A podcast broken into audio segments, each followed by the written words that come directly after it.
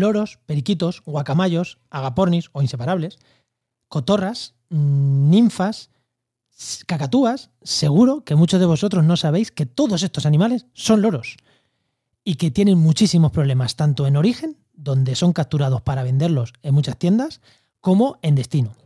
Aunque no todos son capturados, ¿eh? ojo, que muchos sí que, se, sí que se crían exclusivamente para tenerlos en casa y dentro de jaulas. Pero hoy hablamos de los problemas que generan y de los problemas que les generamos.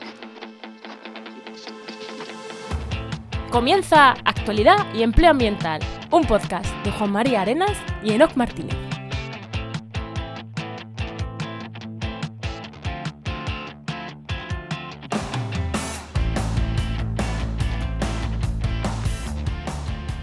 Buenas, soy Juan María Arenas. Y yo, Enoc Martínez. Y este programa cuenta con el patrocinio de GeoInnova. Profesionales expertos en territorio y medio ambiente que puedes encontrar en www.geoinnova.org. Hoy, en el programa 109 del martes 14 de septiembre, hablamos sobre loros. Ahí, en general. Ahora, ahora ya entraremos a diferentes temas, pero en general de loros, ¿no, Enoch? Eso es, vamos a ver, de loros. Bueno, ¿y qué tal, qué tal tu semana? ¿Qué has estado haciendo esta, esta última semana? Pues ha estado. la semana pasada dijimos que empezábamos con la nueva web y hemos estado dando los coletazos de la nueva web porque las nuevas ofertas que, bueno, todavía tenía un problema, he tenido que volver a, meterlas porque estaban metiendo la caducidad mal. Bueno, ahí he estado liando la, newsletter nueva. La web de trabajamediambiente.com. Eso es. Que será por web, la nueva web, como si yo no hiciera web. Yo cada semana lanzo una nueva. ¿Y tú qué has hecho? Bueno, ¿qué has hecho esta semana? Pues yo he estado viendo problemas de seguridad, problemas no, intentando poner muchas medidas de seguridad en las páginas web, que hay que, esto que te dicen que contraseñas seguras y tal y cual, pues está bien, pero bueno, pues eh, sí, hay que hacerle caso, hay que poner mucha seguridad para que no se te metan virus, no se te metan cosas, y poner doble, pues las típicas cosas, doble factor, esas cosas típicas de seguridad web. Y también con temas de cookies. Lo típico de esto que te dice contraseña poco segura, pues no, no, no. Sí, sí, sí, porque tuvimos que tuvimos un hackeo, ya lo he dicho muchas veces, tuvimos un hackeo en uno de nuestros clientes a, eh, a finales de agosto. Y te entra el cangue, te entra el cangue y dices, ¿por qué habrá sido? ¿Habrá sido por contraseña segura? Que, lo más seguro que no. Pero dices, mira, voy a mejorar la seguridad en todas las webs, mm, además tener también pendientes temas de cookies. Bueno, he estado una semana casi con cosas un poco farragosas y no muy chulas, pero bueno. Y con un cliente que empezamos a trabajar en, el lunes con él y el jueves lo mandamos a la mierda porque ya está, ya está. Cuatro días hemos durado con él. Era una empresa gorda, muy gorda, eh, que quería que trabajáramos juntos y tal, pero a los cuatro días nos dimos cuenta de que no, no trabajaban como nosotros. Eran, ellos eran el típico bar de caña que quiere poner muchas cañas en un euro y nosotros queremos hacer las cosas bien y no cobrar un euro. Y es, no, no, no, no cuadraban los intereses, no cuadraba. Para mí, hacer una web no es me reúno contigo cinco minutos, te la monto, te la doy y si tienes problemas allí no estoy. No, las cosas nosotros las hacemos de otra manera, las hacemos bien. Y esta empresa tenía otra, otra política. La semana anterior nos habían hablado de que querían darle un giro a la empresa, que querían hacer las cosas bien. Eh, cuatro días y ya estaban siguiendo como conocíamos otro día antes y dijimos, mira, no, hay, que, hay veces que hay que saber decir hasta aquí, cuatro días. bueno, pero, pero cuatro días provechosos, porque por lo menos nos ha dado cuenta para, oye, eh, que no... Cuanto, cuanto, más hubiéramos tardado en darnos cuenta, peor hubiera sido. Sí, pero son cosas de las que cuestan difícil, porque es una empresa que no hubiera asegurado a lo mejor 40.000 euros al año. Claro, es difícil ¿eh? decirle que no a una, una, empresa así, pero hay veces que hay que decirle que no. Y ya está. Efectivamente. Bueno, venga, preséntanos al invitado. ¿Quién tenemos hoy? Pues hoy tenemos con nosotros a Pedro, Pedro Romero Vidal, que es eh, investigador postdoctoral en biología de la conservación y más especialmente en conservación de loros. Muy buenas, Pedro, ¿qué tal? Hola, muy buenas a los dos. Muy buenas. Oye, lo he dicho bien, ¿no? Postdoctoral. Sí, sí, sí. desde junio, desde hace poco. exactamente, es que yo eh, la última vez que había leído esto, que me lo había puesto no antes, había puesto predoctoral. Sí, sí, ha sido una cosa reciente. bien, bien, bien, bien. Me alegro, me alegro. Pero me, ha llamado la atención porque digo, pero si antes ponía otra cosa, que lo está revisando antes del programa las notas y ponía otra cosa. Vale, no, no, bien, bien. Y eso no, básicamente lo que haces es eso, eh, biología de la conservación y concretamente en loros. ¿Algo que nos dejemos así de tu mini presentación que sea relevante? No, no, bueno, lo habéis dicho muy bien. Eh, me dedico a biología de la conservación y aunque toco algunos otros temas, fundamentalmente en los últimos años he trabajado con conservación de loros en todos los aspectos. Vale, pues, pues vamos entonces yo para adelante, ¿no, Y ahora le entramos a preguntarle cosas más, Más concretas. Venga, más concreta. Pues nada, vamos con la parte de empleo. Vamos allá.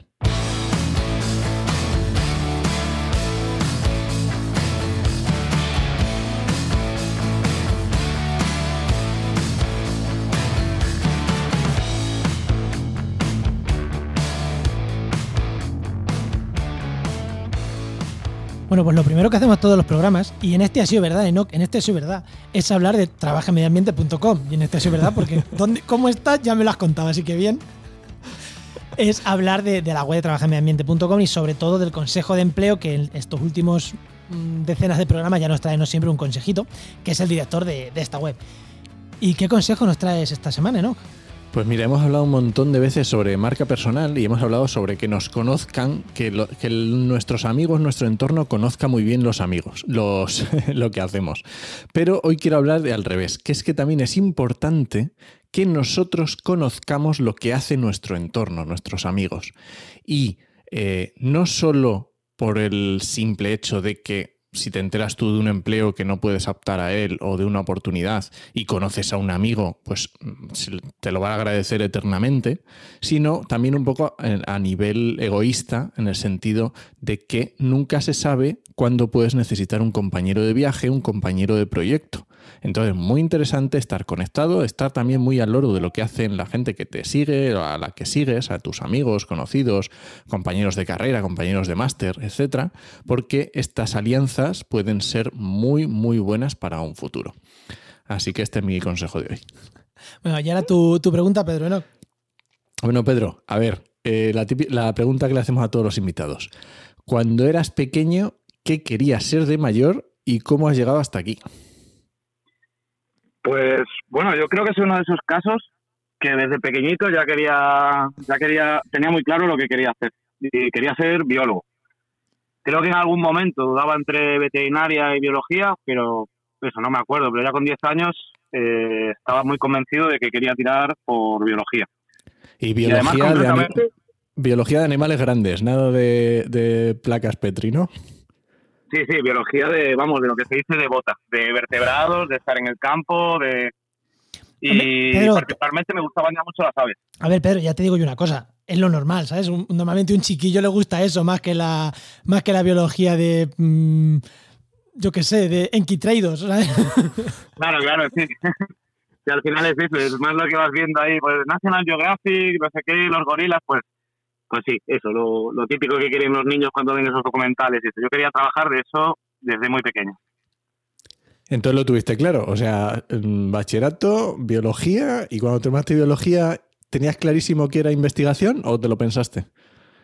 Pues ahí ya no lo tenía tan claro, porque claro, eh, la parte de bachiller y luego empezar la carrera, eso sí que es como mucho más evidente, pero es cierto que cuando llegas a la carrera, la carrera de biología tiene un montón de partes que ya no es lo que lo que estamos acostumbrados a leer o ver en los documentales de pequeños, sino es mucha física, mucha microbiología, muy poquito Claro. de la parte que, no- que a mí me gustaba, ¿no? que es el campo, los vertebrados, eh, zoología, pero también psicología y, y salir mucho al campo, ver esas cosas.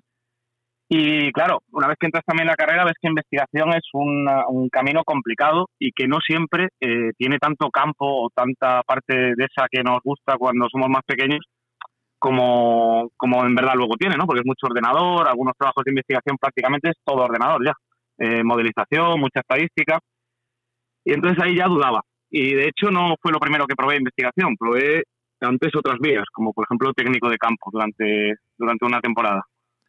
Ah, qué bueno. Eso te iba a decir, que es que muchas veces el que realmente va al campo son los técnicos más que los biólogos. Aunque sí, los biólogos pateamos campo también, ¿eh? no, no vamos a decir que no, pero es verdad que muchas veces lo que dice, lo que dices tú, Pedro, que, que si quieres estar en el campo, uf, hay ve- depende de qué tesis hagas, igual no pisas mucho campo, ¿no? Claro, claro. Yo, por ejemplo, de mis compañeros que han estado haciendo la tesis, hay muchos que han ido muy poquito al campo o alguno que ni siquiera ha tenido. Luego también es la tesis que tú elijas, que eso es un poco así, ¿no? Yo creo que si te gusta ese camino, si realmente estás convencido de que quieres probar con investigación y decides hacer una tesis, lo primero es que te guste el proyecto que has elegido y pues si sabes que te gusta el campo, pues que intentes también tirar por una tesis que sea más de campo, que sepas que vas a estar más tiempo en contacto con esas cosas que te gustan, ¿no? Porque si no, una tesis, bueno, también es un trabajo duro, que si al final eliges una cosa que no te gusta, que estás todo el día delante de un ordenador, pues puede ser hasta frustrante, ¿no? Pues muy bien, pues... em, Sí, que yo creo que un- yo creo que está muy bien como consejo de, ojo, eh, hacer una tesis que te guste. Eso me parece, como consejo final, eh, me, parece, me parece importante. Eh, vamos con el tema, ¿no? Que yo ya tengo ganas de ir al tema. venga, vamos allá con los loros.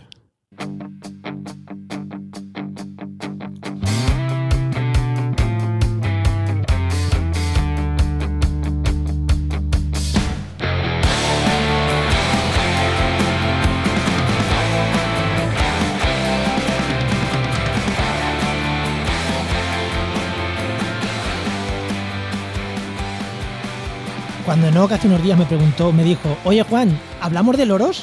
Y yo dije, "Mm, sí, pero, pero, pero, ¿de qué? De invasoras, de tráfico ilegal, de. Hay un montón de problemas asociados a los loros. Y además mm, dije, pero en España, en Sudamérica, ¿de qué? Y luego dije, ¿y, qué son los loros? O sea, que hay veces que, llamamos loros a muchas cosas, o, o solo una cosa, y no sabemos muy bien, muy bien lo que son. Entonces dije, joder, si yo que soy biólogo me hago esta pregunta tan elemental, Enoch, hay que hablar de loros. Hay que hablar de loros, por lo menos para poner algunas cosas en contexto y saber de lo que estamos hablando cuando la gente diga loros. Así que primera pregunta, Pedro, ¿qué son los loros? Pues mira, los loros en realidad son, además de ser uno de los grupos de, uno de los órdenes de aves más diversos, eh, que tiene más especies en el mundo, eh, son muy interesantes porque tienen uno de los porcentajes de especies amenazadas más elevado dentro de, de un grupo de aves. Eso la gente pocas veces lo sabe, ¿no? Porque lo que más se conoce de los loros es que son atractivos por su plumaje, que son una mascota, eh, muchas de sus especies son mascotas muy, muy ampliamente eh, repartidas por el mundo. En cualquier sitio puedes encontrar periquitos australianos o cosas así que todo el mundo conoce, ninfas. Eso, eso te iba a decir. Pero Hay- Bueno, sigue, sigue, sigue. Ahora Dime, me lo apunto. No, no, me lo apunto, me lo apunto para decírtelo ahora. Pues eso, que son muy conocidos por, su utilización como mascota, pero muy poca gente sabe eh, los problemas que están eh, sufriendo la mayor parte de las especies de loros en todo el mundo y además otras cosas, como que es la función que tienen en los ecosistemas, que es muy importante. Eso, pero antes de entrar ahí, que es que me parece clave, ahora si quieres entramos, cuando hablamos de loros, no solo hablamos del típico loro grande, que es el loro o el guacamayo, que eso me lo he encontrado yo, mm, son loros en general. O sea, cuando hablamos, desde el periquito es un loro, las ninfas son loros, las cotorras son loros, los guacamayos son loros, o sea, e- es como un, un orden, ¿no? De, de especies que todos son loros, ¿no? Todos estos que vemos con los picos Sí. curvos y tal, todos son loros. Son todos loros, desde los agapornis, que también se conocen como inseparables, hasta unos incluso más pequeñitos, que son los porpus, y un guacamayo que sería el más grande, ¿no? Estos azules que se ven en Brasil. Pues todos ellos son loros, pertenecen al orden de los citácidos. Citácido, ¿no? Vale. Ya hemos centrado un poquito de qué son los loros. Entonces, cuando alguien vaya, un periquito también es un loro. Vale, y ahora, eh, si quiere entrar un poquito ¿no? en, la, en lo que decía, que porque los otros lo, conocemos, aquí en Europa sobre todo, los conocemos como, como animales ornamentales, ¿no? Eh, sin más. Pero que, claro, en los ecosistemas tienen su función. Y como decía, ¿qué función principal tienen los loros en los ecosistemas? Porque nos has dicho la principal función en los ecosistemas no se conoce, pues cuéntanosla ya. Pues los loros hasta hace poco además pasaron muy desapercibidos en esos aspectos, ¿no? Igual que otros otras aves sí se estudió más, como los tucanes o los loros se decía simplemente que eran depredadores de semillas, entonces que realmente no tienen una función más allá de una interacción mala, ¿no? Con las plantas, que sería depredar las semillas y entonces no había eh, no servían para la regeneración del bosque y tal. Lo que pasa es que nosotros en los últimos años hemos ido trabajando con eso y hemos visto que realmente dispersan muchísimas semillas, Además, pueden dispersar semillas muy grandes, porque por esa diversidad de especies que hay, hay loros de muchos tamaños, con tamaños de pico también muy grande, que pueden dispersar semillas muy, muy grandes que otros pájaros no pueden, por ejemplo. Entonces, tiene una función muy, muy importante en, en los ecosistemas en los que viven, en ese sentido. Y por otra parte, también eh, se podría decir, aunque suena así un poco bruto, que los loros son muy guarros comiendo, eh, desperdician mucha comida. Pues cuando comen, además que van en grupos, en grupos normalmente numerosos, hacen una lluvia de fruta en el árbol que están comiendo. Y eso tiene una utilidad muy importante porque hay gente que no tiene, o sea, especies que no tienen acceso a las partes eh, altas de los árboles, pueden acceder a toda esa fruta gracias a que los loros la tiran al, al suelo. Entonces están facilitando alimento a, otras muchas especies dentro de- del ecosistema. Anda, qué bueno, no, no, no lo conocía. Y claro, eh, vale, y ahora Jolín, me gusta mucho, mucho esta, este cambio de paradigma, ¿no? Pero claro, estamos hablando de loros y quizá aquí en Europa pues conozcamos lo que dicen las ninfas, los, yo qué sé, los diferentes loros, las cotorras argentinas por el famoso estruendo de las ciudades, pero ¿de dónde son originarios las especies de loros? ¿Dónde viven normalmente? ¿Cuál es su ecosistema original? Pues la verdad es que los loros ocupan una amplia gama de ecosistemas, porque la gente se piensa que, claro, que son bichos de, selva, ¿no? Pero pueden vivir incluso en, sitios tan diversos como alta montaña, o por ejemplo el caso que no sé si conoceréis de los keas, que viven en Nueva Zelanda, pero en, sitios muy fríos. Eh, que también hay alguna especie que vive, por ejemplo, en la Patagonia Argentina, en bosques que son lo que podríamos comparar, por ejemplo, con los bosques de los Alpes. Son zonas con, mucha nieve en invierno, eh, mucho frío, y pueden ocupar incluso esos hábitats. Lo que pasa es que están como un poco limitados a la región neotropical, es decir, Centroamérica y Sudamérica, aunque en algún momento hubo, incluso una especie que ya se extinguió en, algunas partes de Estados Unidos y después África y Asia y Oceanía. Pero la mitad de las especies del mundo están en Sudamérica y Centroamérica. Alrededor de unas cerca de 200 viven ahí. O sea que tiene eh, el, neotrópico, que es lo que sería Centroamérica y Sudamérica, una diversidad particularmente alta de especies. Y, pudiendo adaptarse, esto es una pregunta que igual se nos va un poquito el programa, pero es que ya es la curiosidad, y pudiendo adaptarse también a un montón de ecosistemas, eh, curioso que no hayan porque no están en Eurasia. O sea, toda la parte de Europa, ¿hay ¿alguna explicación a eso de por qué no han llegado aquí? Porque si están en África, están en, Asia, están en Nueva Zelanda, están en Australia, es raro que no haya en pues, China, todo el Oriente, Oriente Próximo, todo lo que es em, y toda Europa. ¿Por algo no están ahí? ¿Por algo en concreto? Eh, probablemente es porque la, la radiación que tuvieron fue desde los trópicos. Eh, de hecho, bueno, en Pakistán y la India y creo que en alguna zona del sur de China llega a tocar, hay alguna especie, que de hecho son similares a las Kramer, no son del mismo género, citáculas, pero muy poquitas. O sea, la diversidad ahí es muy baja. Y es probablemente porque la radiación ha sido desde las zonas tropicales. Entonces, después han llegado algunos, por ejemplo, eso que comentaba, ¿no? De Nueva Zelanda o incluso del sur de Argentina, pero por ejemplo a Europa e Italia no han llegado, porque se han quedado más en esas zonas. Qué bueno. Vale, vale, vale.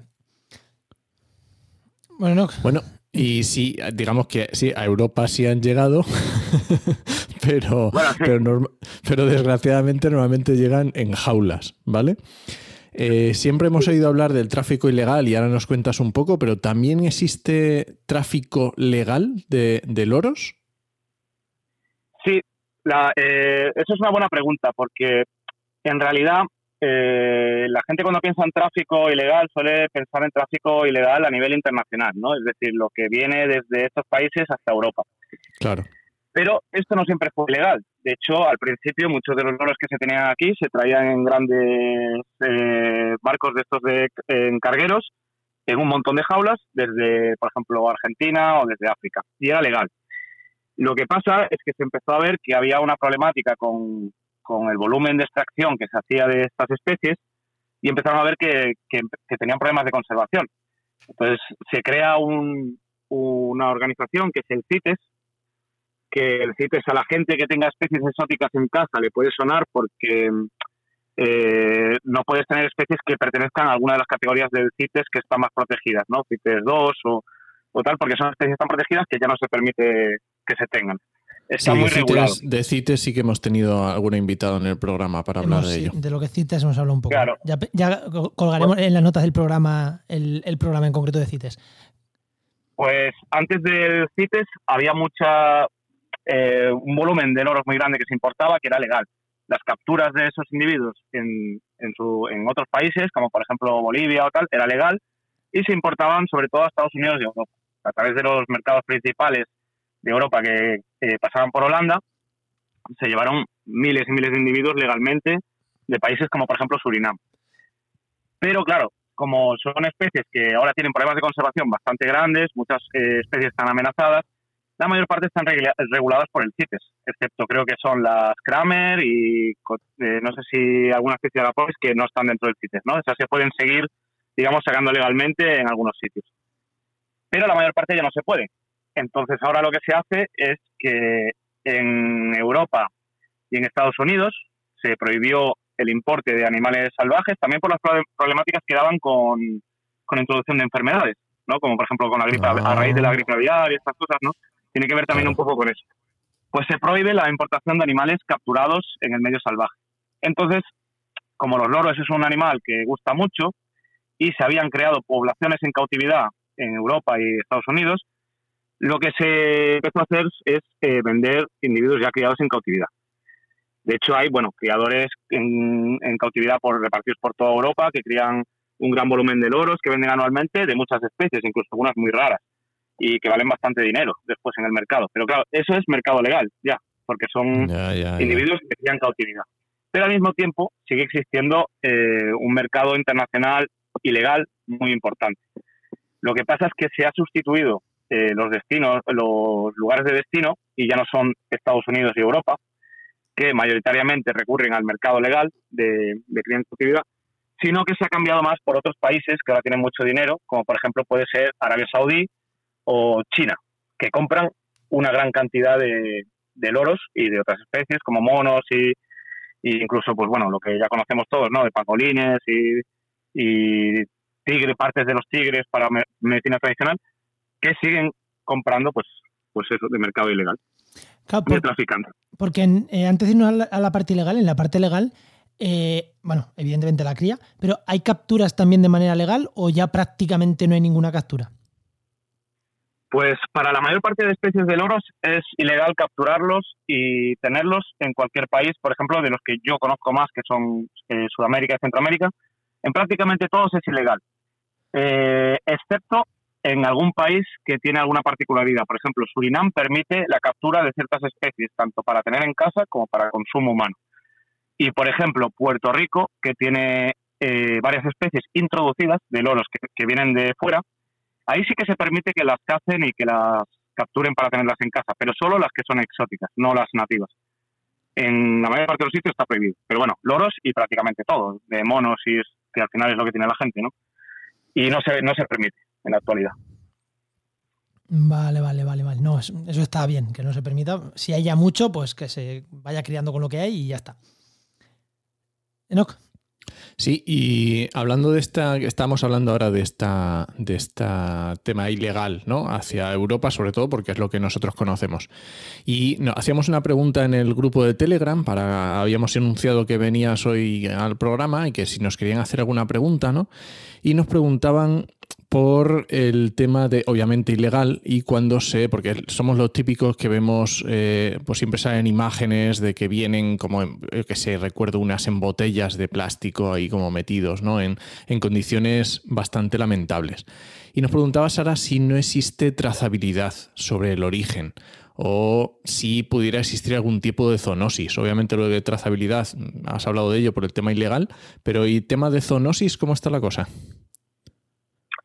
Pues de zoonosis en realidad los loros, que se sepa, eh, no han sido responsables de, transmitir prácticamente ninguna enfermedad, excepto una que, es la citacosis, que es como una neumonía causada por una clamidia, y que de eso no solo ha habido casos que se han identificado de loros traídos de, de Sudamérica, en Bélgica y sitios así, sino que ha habido incluso personas infectadas, ¿no? De hecho, una de las cosas que no sabe la gente con, los loros exóticos, ¿no? con las cotorras que vemos en Madrid en Barcelona, es que pueden transmitir citacosis. Es decir, si tú tienes una colonia grande de loros o tú coges un loro porque lo encuentras herido y tal, los loros pueden tener citacosis y eso se transmite a humanos y es una, neumonía bastante eh, problemática. Pero aparte de eso, no se conoce que hayan transmitido pues otras cosas, como si, pasa con otros grupos de aves, ¿no? como la gripe aviar o incluso eh, coronavirus, que haya que tienen coronavirus, pues eso en loros no se conoce. Solo así problemático la sidacosis. Pero claro, esto es lo que se conoce de momento. También es cierto que habrá muchas cosas que no hemos visto o que no han saltado todavía eh, de los loros que podrían, ¿no? Porque cualquier bicho que captures en, en la selva, sobre todo cada vez que te adentras a sitios más, más inexplorados o, vamos eh, deforestando y avanzando un poco más, pues puede salir otra enfermedad que transmitan. Así que habría que tener cuidado habría que tener cuidado, sobre todo pensando en el volumen de loros que se captura ilegalmente, se tienen las casas y eso. Vale, y una pregunta, cuando, cuando hablamos de tráfico ilegal, especies hacia Europa, eh, ponemos el foco en los temas entre comillas, decirlo, más animalistas. O sea, bienestar animal, que los animales no pueden viajar así, estamos expoliando el Amazonas o, la zona que estamos expoliando. Pero ponemos un, foco, entre comillas, bastante animalista. Pero claro, eh, asumo que no es eh, que, en origen no es solo llegar y coger el loro con una jaula y no producir ningún daño, ¿no? O sea, supongo que este tráfico ilegal en origen también producirá muchísimos efectos, ¿no? Más allá de que a cualquier población que le quites individuo la está dañando. ¿Produce algún, ¿Hay algunos efectos derivados del tráfico ilegal en origen? Más allá de eso, más allá de quitar individuos de la población, que ya es grave. Pues la, verdad que es una pregunta interesante porque sí, sí los hay y además es muy variable dependiendo de los métodos de captura. Eh, por ejemplo, los loros lo que se suele capturar mucho es en los nidos, porque se suelen coger eh, los pollos. Esto lo hacen porque, bueno, el loro además, muchas especies, ¿no? como por ejemplo las amazonas o los loros grises y tal, que hablan muy bien, para que un loro hable normalmente es mucho más interesante cogerlo de, pollo y criarlo tú de pollo porque eh, son capaces de hablar mejor que si ya lo crías, eh, si lo coges de adulto. Entonces la mayor parte suelen capturar de pollos. Esto tiene un problema porque hay mucha gente que para acceder a los nidos escala y, captura los pollos. Pero por ejemplo para todos estos que crían en palmera, en huecos de árbol, eh, muchas veces la técnica es cortar el árbol. Entonces eso ya tiene un problema añadido. Es decir, no solo te llevas el, el animal, sino que encima estás produciendo un daño, porque además suelen ser árboles viejos que, suelen ser los que tienen oquedades válidas para criar, especialmente para especies grandes, ¿no? Como guacamayos y cosas así. Entonces te estás cargando el árbol también. Y por otra parte, a veces la gente los captura y, y los tiene metidas en jaulas cerca de animales domésticos, pongamos por caso, ¿no? Un un cazador furtivo que, lo, que los capture y los tenga todos acumulados en su casa, donde también tiene gallinas y todo esto, y algún mm. adulto se le escape, podría pasar que esté contagiado de alguna de las enfermedades que tiene, por ejemplo, la, los animales domésticos ¿no? de esa casa, por ejemplo, las gallinas, y luego podría contagiar al resto de, individuos en medio salvaje. hay varios problemas de, de conservación que no son tan visibles, ¿no? Como que te lleves al bicho y baja la población porque quitas bichos, pero que pasan otras cosas, como la deforestación que lleva asociada si, si tumbas los árboles o transmisión de enfermedades, por estar en condiciones insalubres, en contacto con, con un ganado como gallinas o tal, y que luego se escapen y vuelvan al medio natural. Eso es decir, Estas serían dos bastante graves. Eso es decir, eh, eh, no zoonosis hacia humanos, sino entre, entre, entre ellos mismos. Claro, sería nosotros normalmente nos centramos en lo que nos pasa a nosotros, que es cuando viene un animal salvaje o, y contagia al ganado o a las personas, pero en este caso sería al revés, es cuando nosotros lo capturamos, se contagia y luego vuelve y contagia a los individuos salvajes. Vale, y hemos hablado, me ha gustado esto, no, me lo imaginaba esto de tirar los árboles para coger los nidos, pero vale. Me parece ya súper gore. A mí me parece súper brutal. Pero centrándonos ya en, esto, en este tipo de problemas, eh, en, en, sus, en sus ecosistemas de origen, imagino, ¿qué, ¿qué, problemas tienen los loros? Porque has hablado también de que estaban, de problemas que estaban teniendo ellos, no, no ya solo quitando el tema de, de, la captura o lo que sea, ¿no? El tráfico. ¿Qué problemas tienen los loros en sus ecosistemas originarios? ¿O tienen alguno? Pues tienen bastantes en realidad. De hecho, el principal problema de conservación, a pesar de que nosotros en estos últimos años estamos viendo que prácticamente en Sudamérica al menos parece ser que es el tráfico ilegal. Durante mucho tiempo, en otros estudios que hay a nivel global y tal, eh, la deforestación es el que se daba como uno de los efectos más nocivos para, para todas las especies de loros. Y es cierto que hay zonas que se están deforestando a un ritmo muy, muy rápido, como puede ser la Amazonía o algunas islas de, de Oceanía, en las que la selva está desapareciendo, pero en cuestión de días. Entonces, claro, eh, si pensamos que muchas de las especies que viven en la selva, además, como os comentaba, ¿no? crían en huecos de árbol, tú quitas los árboles, pues ya no pueden criar. Eh, mm, los loros toleran bastante bien la alteración del hábitat siempre y cuando dejes árboles que les permitan criar, porque son especies muy, normalmente muy inteligentes y con una gran adaptabilidad. Entonces, por ejemplo, eh, esta gran deforestación que está en Amazonía, si dejas árboles grandes, permite todavía cierta, cierto tamaño poblacional ¿no? de especies, pero ya si lo quitas todo para meter soja, como están haciendo, pues eso ya es que no, no hay loros ni hay nada. Entonces, bueno, yo creo que es un problema no solo para los loros, sino en general para la mayor parte de las especies de estos sitios. Pero los loros aparte tienen otros problemas, y es que se consideran una peste en muchos sitios, porque eh, van a los cultivos a comer. Por Ah. ejemplo, algunas especies eh, también van a comer los mangos. Eh, en Colombia estamos teniendo muchos problemas porque se están comiendo los aguacates y ya sabemos que el aguacate ahora mismo es una cosa que vale mucho dinero, que está, que está dando mucha rentabilidad y claro, se los comen. Entonces, como se los comen, pues los matan. Y los matan pues poniéndoles trampas y, y, pues para matarlos o también alguna gente lo que hace es que les pone trampas y ya que los captura pues los vende. Entonces, doble rentabilidad, ¿no? Por un lado me quito la peste o esto que, estos daños que me están produciendo los cultivos y por el otro me saco un dinero además vendiendo a los individuos porque a la gente le gusta tenerlos en casa. Y bueno, hay otra o- otras cosas que le están afectando, ¿no? Como la construcción de resorts o la urbanización así eh, esta tan bestia que estamos haciendo, ¿no? Porque si de- dejas parques y eso, bueno, puedes permitir que ciertas especies de loros, como también vemos que hacen las exóticas aquí en, en Madrid o Barcelona, vivan. Pero si ya son urbanizaciones de estas que no tienen ni árboles, ni, pues, ni un sitio en el que puedan comer o criar, pues tampoco pueden estar ahí. Y bueno, los, los incendios en, en Australia ahora está siendo un problema para ellos, Ah, claro. bueno, no solo por pérdida de hábitat, sino porque son tan grandes que, que muchos individuos ya se mueren durante el incendio por los humos y esto. O sea, Sí. tienen muchos problemas, pero los más gordos podrían ser eh, deforestación y en el caso que nosotros hemos estado viendo, que se los comen, que se los comen también y los matan porque son una peste. Vale, entonces, en resumen, eh, podríamos decir que es una especie bastante adaptable, o sea, que soportaría bien la actividad humana, siempre y cuando seamos respetuosos, dejemos árboles. eh, o sea, que es una especie que soporta bastante bien la actividad humana, que no, que no es la típica que dices, joder, es que en cuanto tocamos aquí un árbol, eh, desaparecen los loros. Pero claro, hay que hacerlo con, con cabeza, ¿no? Bueno, sí. Bueno, eh, de hecho, eso lo, lo podemos ver con los que viven aquí en Europa, ¿no? Que viven en la ciudad y no, y no solo no parece que tengan un problema, sino que las poblaciones crecen cada año. Es decir, va bien. La ciudad que podríamos considerar que es eh, la alteración del hábitat más gorda, pues no parece suponerles un problema. De hecho, hay especies de loros que se están convirtiendo en urbanas, en sus hábitats naturales. Es decir, en, Australia hay ca- cacatúas que viven en la ciudad porque, porque les gusta la ciudad. Entonces, no suelen tener un problema muy grande con, con la alteración humana, pero sí tienen, pues, con, bueno, con la alteración del hábitat por efecto del hombre, sí es un poco permisiva con eso, con que dejes algunos árboles, con que tengan comida y eso. El principal problema suele ser de conflicto, y por conflicto me refiero, pues, a eso, a que los capturen para tráfico ilegal, a que se los coman, a que los maten porque provocan Vale, un vale. problema en los cultivos. Sería más bien eso.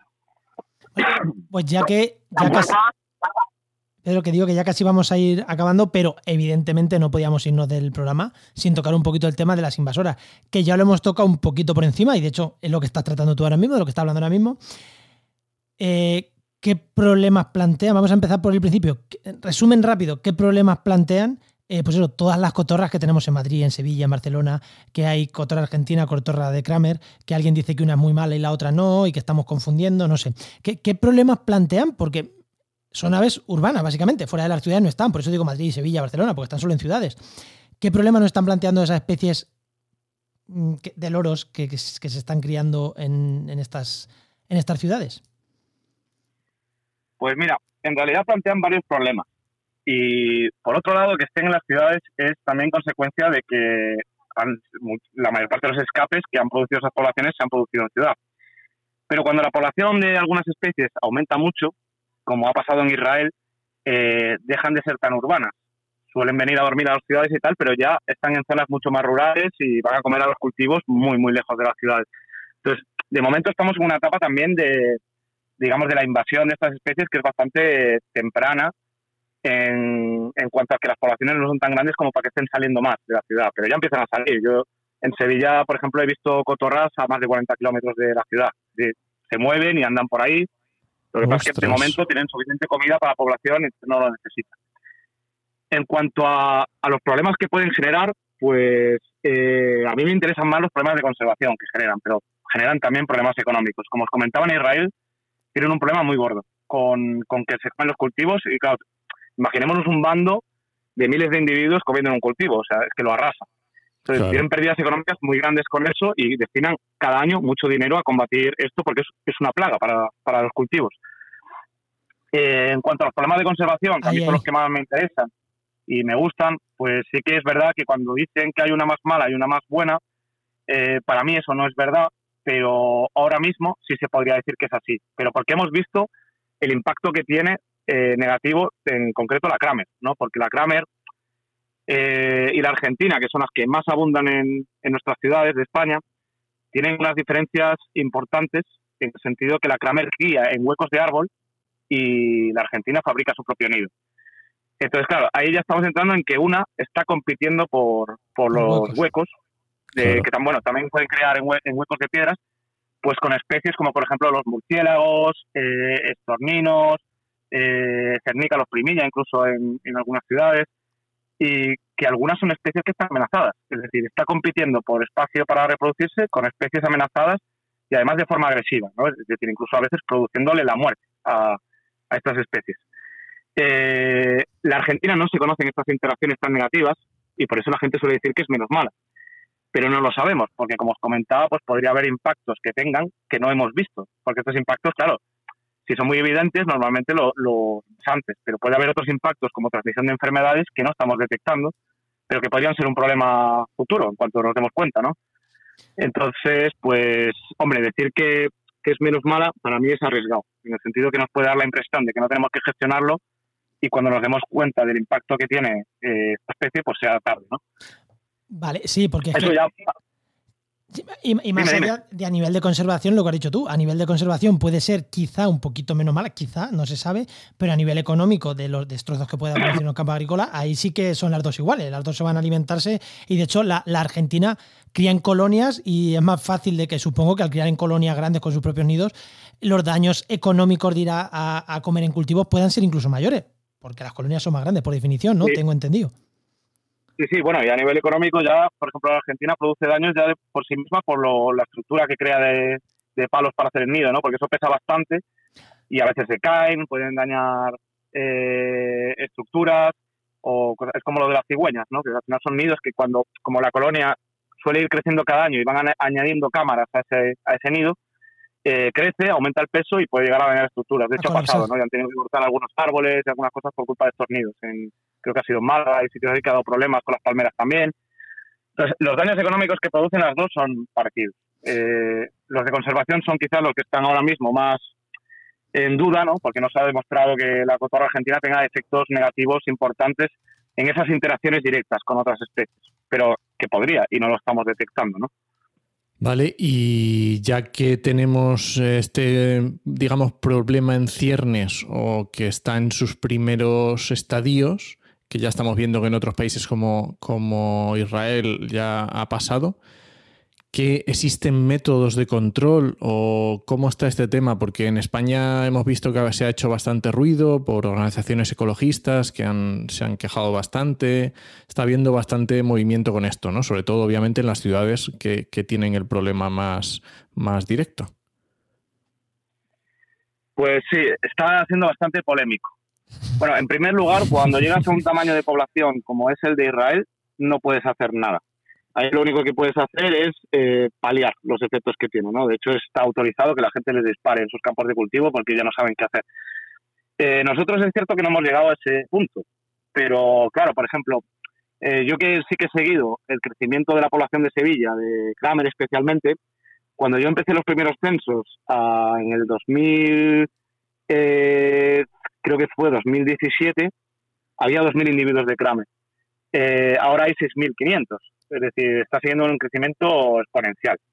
Eh, yo creo que una vez que ya pasas de los 3.000, 4.000 individuos, ya cualquier tipo de, de método que quieras utilizar para control de población es bastante inútil. Eh, ya hay demasiados individuos como para que seas capaz de controlar la población. Es decir, aunque intentes, pues de los diferentes métodos que hay, ¿no? Matarlos, eh, pincharle los huevos, esterilizarlos, siempre se te van a escapar individuos y la población seguirá creciendo. Eh, lo que se estaba planteando, y de hecho creo que se está haciendo en Madrid, por eso es tan polémico, es el método de, matarlas eh, a disparos. Pero eso también sale de que han visto que otras metodologías que son menos impactantes quizás, ¿no? Como es eso, retirarle los huevos, esterilización, han funcionado, pero han funcionado, por ejemplo, en Canarias, que estamos hablando de 80 bichos, de 80 individuos. Pero no puedes hacer eso con 6.000 individuos. Eh, y cualquier otro método que quieran utilizar, ¿no? Porque hay mucha gente pues que decía, sobre todo colectivos animalistas, ¿y por qué no las capturamos a todas y que la gente las adopte? ¿O por qué no las capturamos a todas y las llevamos a santuarios? Y a mí me parece muy bien, sí, a mí me encanta el loro, yo trabajo con loros, de hecho me encanta que estén los loros en Sevilla porque significa que no me tengo que ir a Colombia a tomar datos. O sea, yo puedo sacar unos prismáticos, pero no es realista porque la gente que trabaja con ese tipo de, cosas, ¿no? que en este caso sería dinámica poblacional y tal, te está diciendo que, no, que no se puede hacer porque es inviable, que es un tamaño de población muy grande. Entonces, para mí la duda ahora es, bueno, eh, a nivel de gestión, eh, un gestor tiene que decidir si es lo suficientemente mala porque provoca daños de conservación y, y económicos que van a ser mayores, si quiere intentar por lo menos bajar la población o no.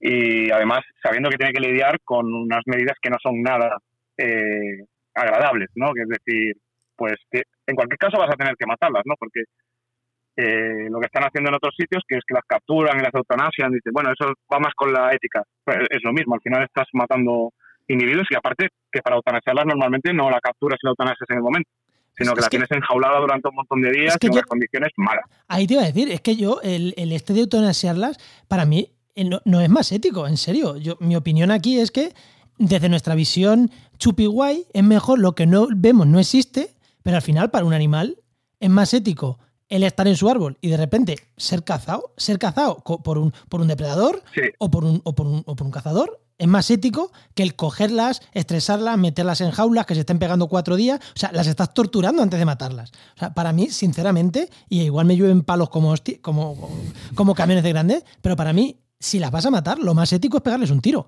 Yo lo siento mucho, pero es que me parece más ético.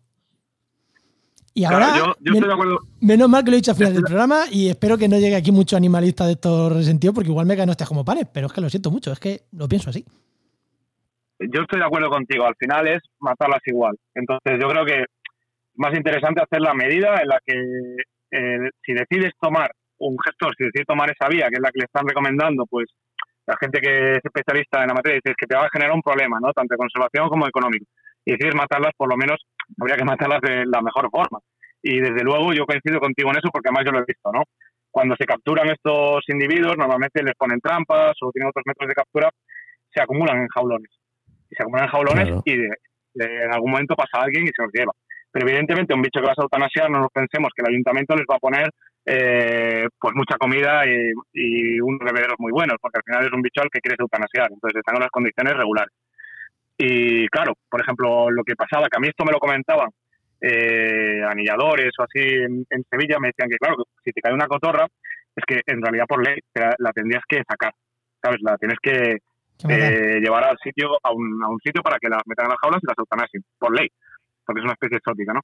Y sí. claro, es que nosotros no la llevamos a los jaulones porque va a haber un festivo y entonces es que los bichos se pueden quedar cinco días sin comer y sin beber. Eso para que nos hagamos una idea de que, que no es más ético, ¿no? Que, que un, un, animal esté cuatro días en una jaula pasándolo mal para que al final lo mates igual. Entonces yo, eh, yo creo que no es mejor. Y bueno, a mí cuando me preguntan, pues yo no voy a mentir. Yo trabajo con este tipo de cosas, yo creo que sí que producen un efecto negativo y que habría que intentar controlar a la población. Ahora, eh, como muchas veces nos perdemos en los discursos de estos políticos, de si está bien, mal, de que si no es ético, ¿no? Mientras tanto, lo que pasa es que los bichos se siguen reproduciendo y al final llega un momento en que, aunque hagamos eso, no podamos controlar a la población. Y, y claro, ya bueno, si encima aplicas medidas de control de población que a nadie gustan y no sirven para nada, es que ya es lo más absurdo que podemos hacer, ¿no? Entonces, no sé, yo creo que habría que escuchar más a los especialistas, aunque no nos guste a veces, y pensar que, bueno, que esta gente no tiene ningún afán tampoco por, por matar. Es decir, si lo si creen que hay que hacerlo es, es por algo, ¿no? Y deberíamos escucharlo. Totalmente de acuerdo, pues firmamos debajo y ya está. Ya está, ya está. Hemos llegado a un acuerdo, estamos todos de acuerdo, pues ya está, firmamos y cada uno para su casa. Pues yo creo que está muy bien. Yo creo que, vamos, yo creo que ha estado, para darnos así una visión bastante general, yo creo que ha estado muy bien, Pedro.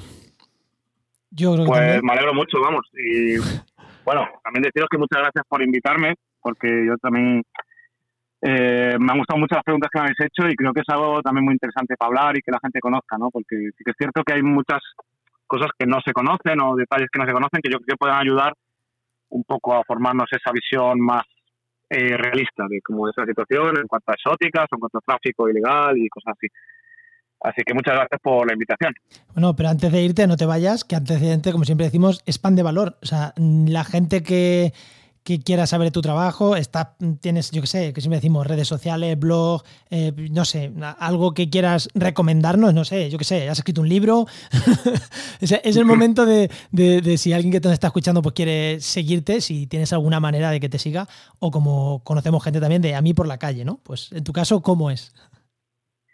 Bueno, pues en mi caso, aparte de, bueno, de las cosas que voy publicando, de artículos y tal, y que a veces intento también publicar alguna divulgación en revistas eh, como Kerkus o tal, me podéis seguir en Twitter. Eh, en Twitter buscando mi nombre completo eh, aparezco y, y podréis seguirme ahí. Yo casi todo lo que publico son cosas relacionadas con la conservación de fauna y, y trabajos tanto que conozco de compañeros o míos y ahí podéis ver un poco lo que estoy haciendo. Eh, y después, bueno, encantado de que me sigáis también para saludarme por la calle, pero ya dependerá de que se dé la circunstancia, ¿no? Que aquí es Pedro, Pedro Romero Vidal, ¿no? Si no me equivoco, Pedro Romero Vidal, y ahí eh, se te encuentra. Además, dejaremos el Twitter también en la nota del programa, que es Pedro Romero Vid 1, si no me equivoco. Sí, exacto. Vale. Muy bien, pues muchas gracias, pues Pedro. Muchísimas, muchísimas gracias, Pedro. Pues muchísimas gracias a vosotros y nada, que, que me lo he pasado muy bien. Que espero que algún día poder volver con algún otro tema. Muchas gracias. Seguro, seguro. Muchas gracias. Hasta luego. Hasta luego.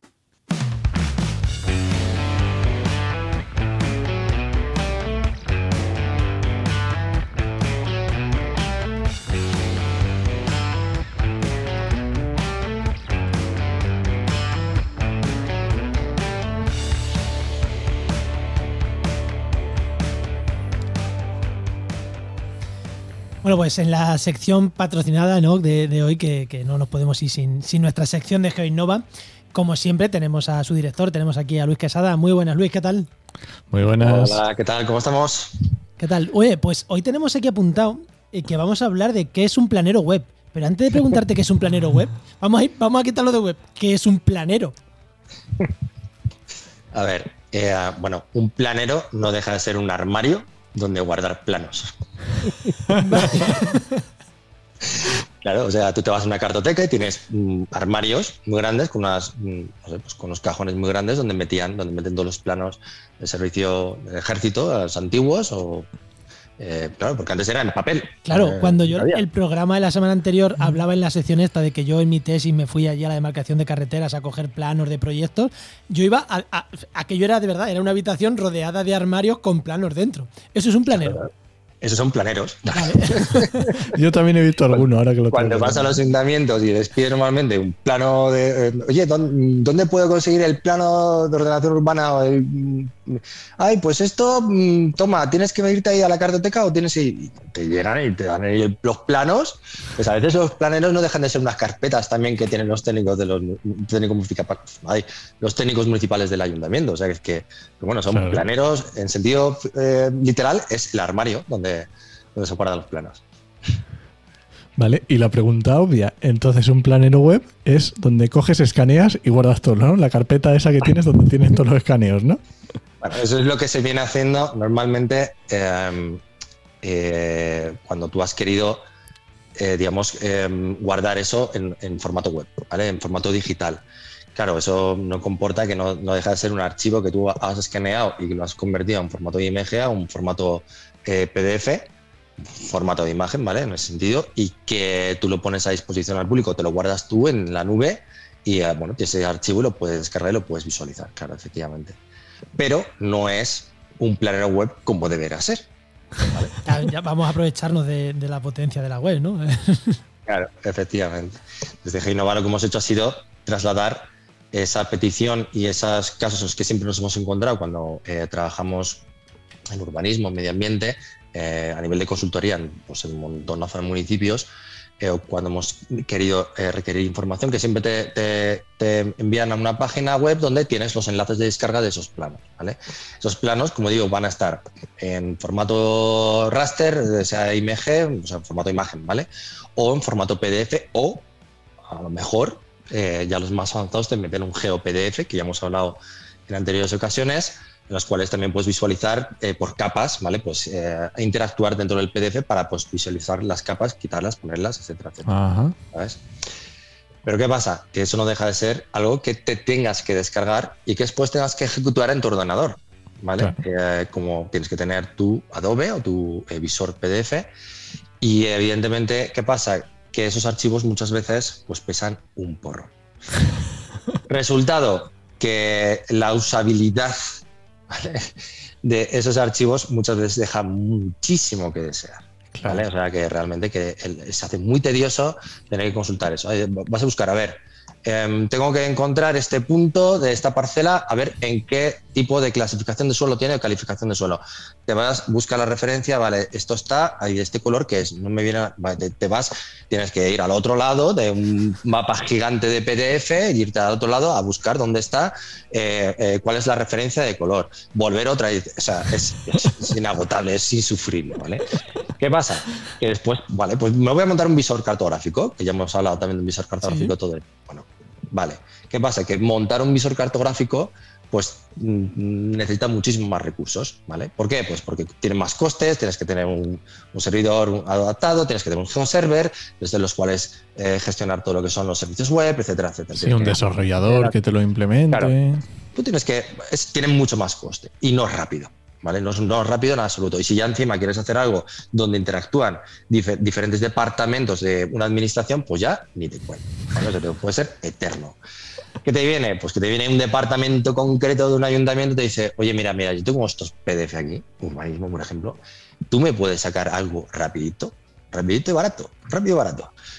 Vale, pues ahí está como esto no lo hemos encontrado en muchas ocasiones, pues hemos decidido desarrollar lo que se llama un plano web de verdad, ¿vale? Y es el plano web como trabajo. Teselamos bien para que carguen rápido, lo aplicamos todo en, una aplicación.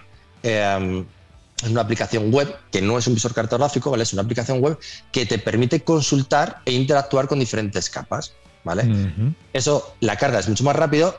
Cualquier persona que tenga internet puede conectarse directamente a ese mapa, puede consultarlo de forma muy rápida porque está a golpe de. Mm, o sea, tienes la leyenda, no la tienes al otro lado, sino que ya la tienes incorporada directamente donde estás mirando, ¿vale? Y puedes ir activando, desactivando capas directamente sobre lo que tú estás bien, ¿vale? Claro, tiene esas eh, herramientas, funcionalidades que tiene un visor cartográfico, que vienen también para consultar esas eh, afecciones que puede tener esa, esa, esa parcelita, pero sin ser un visor cartográfico. Vale, vale. Ahí está la potencia. Y sin ser un armariaco enorme donde no te, el mapa. Efectivamente, claro. Efectivamente, claro. Pues mola, mola, mola. Me hubiera venido bien a mí uno de estos, ya te digo, con la tesis. Claro, eso nos permite, por ejemplo, interactuar también o cargarlo con capas de catastro, donde tú directamente tú puedes hacer la consulta de, oye, ¿dónde está esa parcela dentro de, ese, de, esa aplicación? Que no es un visor cartográfico, ojo, ¿eh? Y hacer rápida, rápidamente esa consulta de qué capas tiene por encima, etcétera, y saber eh, ver sobre aquellas eh, delimitación de suelo urbano del año de la PICOR, ¿sabes? Eh, cuál es su afección, ¿vale? Eso, si lo tienes que hacer a manita, pues te puede costar pues un buen tiempo, ¿vale? Es una, al final es algo que los ayuntamientos van, pueden aprovechar de una forma muy rápida, es muy barato, ¿vale? Y darle un salto de calidad a todo lo que es transparencia de la información, eh, a, abertura de la información al ciudadano, etcétera, ponérselo fácil. Porque al final las cosas son ponérselo fácil a la gente. Pues genial, ¿no? ¿Alguna duda más, no? Pues genial, claro. Oye, pues muchas gracias Luis por contarlo. Bien. muchísimas, muchísimas gracias Luis. Pues te recordamos que esta sección te llega gracias a nuestro patrocinador, a GeoInnova. Profesionales expertos de territorio y medio ambiente. Y que puedes encontrar en www.geoinnova.org.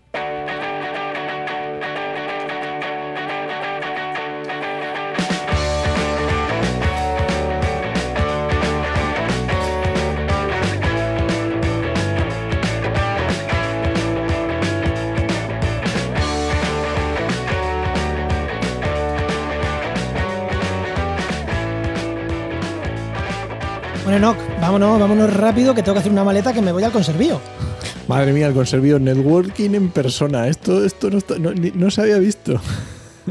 Sí, sí, sí, sí, eh, porque del miércoles 15, bueno, jueves realmente, yo el miércoles estaré allí, del miércoles 15 al jueves 16 al domingo 19 voy a estar en el Conservío, el Congreso de Conservación de la Biodiversidad. Que el año pasado En- entrevistamos a en Marga Málaga, Sánchez, ¿no? su directora, diciendo que iba a ser en Málaga en septiembre. Lo que pasa es que cambió la fecha, se cambió el año, pero en Málaga en septiembre va a ser. Así bueno, que, pues si veis ahí a Juan, saludadle. Sí, sí, yo me he negado a muchos eventos online y he dicho, cuando haya eventos presenciales vuelvo a ir. Primero, ahí estoy. Sí, Bueno, y recomendación, ¿qué recomendamos? Yo que se vayan al conservio, no, que, que digo que no, recomendación, pues que voy a recomendar tu newsletter de Trabajo en Medio Ambiente, ¿no? Y además ya, se, ya te puedes suscribir facilísimo. Te vas a la portada ahí abajo del todo de Trabajo en Medio Ambiente, ahí te suscribes, metes Y el correo y Incluso si no te quieres suscribir y solo quieres escuchar el podcast, que en realidad es lo mismo, en la barra de navegación en podcast está la newsletter de Trabaja en Medio Ambiente. Y si buscáis Eso la es. newsletter de Trabaja en Medio Ambiente, os va a salir y os podéis suscribir, os podéis escuchar ahí los programas. Nada, dos minutitos. O sea, tampoco penséis que Sí, van a ser además, literal. Literal, dos minutitos. Y ahí os podéis también suscribir, o sea que, que será por sitios.